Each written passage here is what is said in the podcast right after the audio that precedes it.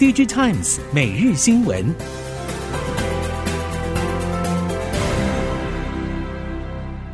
听众朋友您好，欢迎收听 DigiTimes 每日新闻，我是袁长杰，现在为您提供今天科技产业的新闻重点。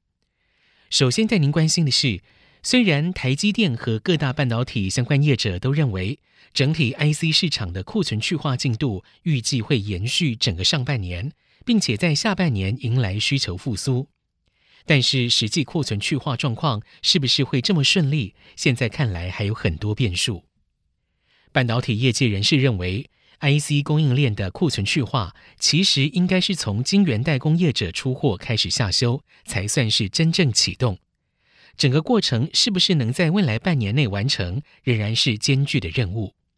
已经有越来越多厂商将出货复苏的时间延后到第三季下旬，而且认为复苏力道不会非常强劲。如果加上了全球经济状况不好，伺服器、网通、工控，甚至到车用，都不太可能会在今年保持正向表现。这一些应用需求转坏，都会让库存去化的任务更加艰巨。全球科技产业逆风不止，但是台湾锁定半导体等高科技客户的储存产业相对有底气。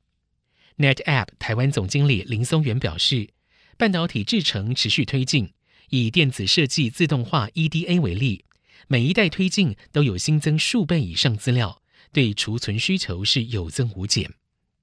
林松元指出，只要半导体制程持续推进，所储存的资料量只会成长。而且不是四到五成的成长，是数倍以上成长。比如 EDA 就是 NetApp 提供服务的主要领域，EDA 一个指示资料量就会达到十 terabytes。林松元表示，即使大环境负面因素充斥，今年台湾 NetApp 营运仍然会成长。根据 IDC 数据，NetApp 在去年第三季位居台湾储存在开放网络业务的龙头。随着全球各大 NAND Flash 厂从去年第四季起积极缩减产能，加上了上游 Wafer 价格跌到了现金成本，近期供应链传出，原本一向不愿松口减产的三星电子也悄悄地启动减产。尽管三星先前对外释出不人为减产，不过供应链透露，上游 Wafer 价格在低于现金成本下，几乎是卖一片赔一片。虽然三星的口袋深厚，但是这波获利冲击影响不小，不可能无限制忍受亏钱销售。所以，三星 NAND Flash 稼动率已经调整到九成左右。今年首季进入 NAND Flash 市况谷底，价格跌幅将会逐渐的收敛，最快从第二季起备料需求将逐渐回温，并且试探下半年市况景气复苏的动能。为了加速库存去化速度。近期显示驱动 IC DDI 降价有越演越烈的趋势，不少业者都试图借着客户试出部分急单的时刻，开出相对优惠的价格，出清手上库存。奇景近期公布第四季财报，虽然第四季营收因为库存去化成效超乎预期，业绩远远超出了原先设定的目标，但是毛利率却也因为降价出清库存无法达标。根据了解，现阶段降价幅度最剧烈的仍然是手机 TDDI，因为中系手机品牌转用 OLED 的趋势已经不可逆，加上了 OLED 在各应用需求都有提升迹象，今年将会是出清手机 TDDI 的大好机会，因此加速对相关产品的库存去化，祭出价格战是必然的选项。值得注意的是，价格战必然是客户端也要有需求才打得起来。所以，未来几个月 DDI 市场的各种零星急单都会是价格竞争锁定的目标。接下来，我们看到 OLED NB 崛起，主要面板供应商三星显示器已经备好弹圆因应，竞争对手 Mini LED 背光应用在 NB 上采取直球对决，开始逐步的扩大阵营。包括华硕、三星电子、联想、宏基等业者相继推出 OLED NB 产品，市场也传出。苹果明年有望推出 OLED 版本的 MacBook，预期未来几年 OLED MB 将高速成长。主要面板供应商三星显示器除了扩大供应量之外，包括京东方、夏普等业者也开始投入。竞争对手 Mini LED 背光阵营也不甘示弱。去年总共有五款搭载 Mini LED 背光技术的 NB 新品，分别由华硕、维星与雷神等业者推出。在今年的 CES 展上，有不少品牌厂也加入到 Mini LED 背光阵营中，以高阶产品为主。苹果自行设计 Micro LED 的消息引发两面讨论。虽然部分观点忧心南韩面板供应商将会受到波及，但也有分析认为，数年内苹果仍然有六成以上面板需要仰赖南韩业者，韩厂大受冲击一说恐怕言过其实。彭博报道，苹果规划明年在高阶智慧手表 Apple Watch Ultra 上面搭载自研的 Micro LED，而且可能陆续用于其他产品。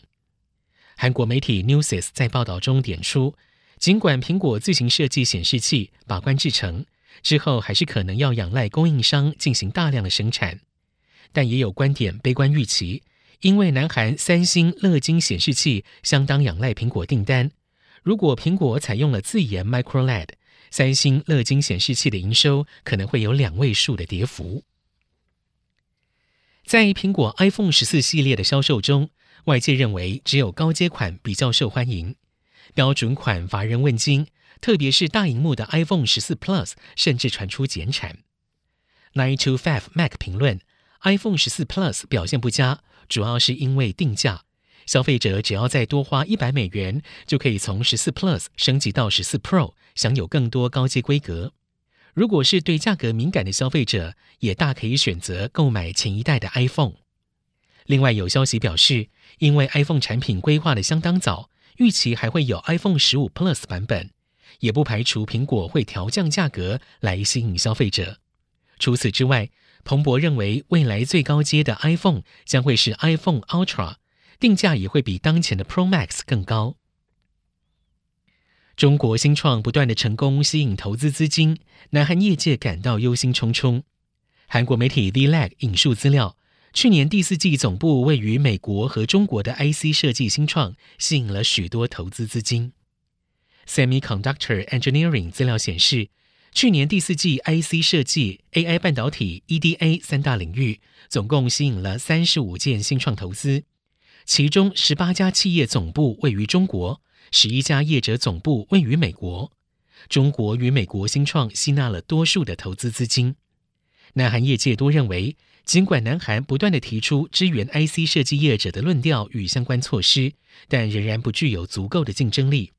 人才不足，缺乏系统半导体生态系，外加最近总体经济情势恶化，导致投资市场迅速冻结，都成为阻碍南韩 IC 设计新创成长与发展的绊脚石。过去几年来，印度对台湾关注度提高，极力希望台湾业者前往投资。也希望在后疫情时代建立台湾产业聚落，但过去为何台商对印度投资兴趣偏低？前驻清奈办事处处长、现任驻巴布亚纽几内亚大使王北平认为，第一个是失败案例太多，第二个是印度疫情严重，让大家不敢前往投资。再者，台湾在印度最大的问题是只有台干没有台商。王北平建议业者可以投资南印度。理由是气候温和、治安较佳、空气品质较好，而且未来是电动车的时代。南印度有较佳的配套，像是海港以及供应链。在南印度的主要城市中，王北平特别提到清奈、邦加罗尔以及海德拉巴是值得台湾投资的三个地方，因为这些地方都有 IC 设计及封测代工产业。以上，DG Times 每日新闻由 DG Times 电子时报提供，原长节编辑播报，谢谢收听。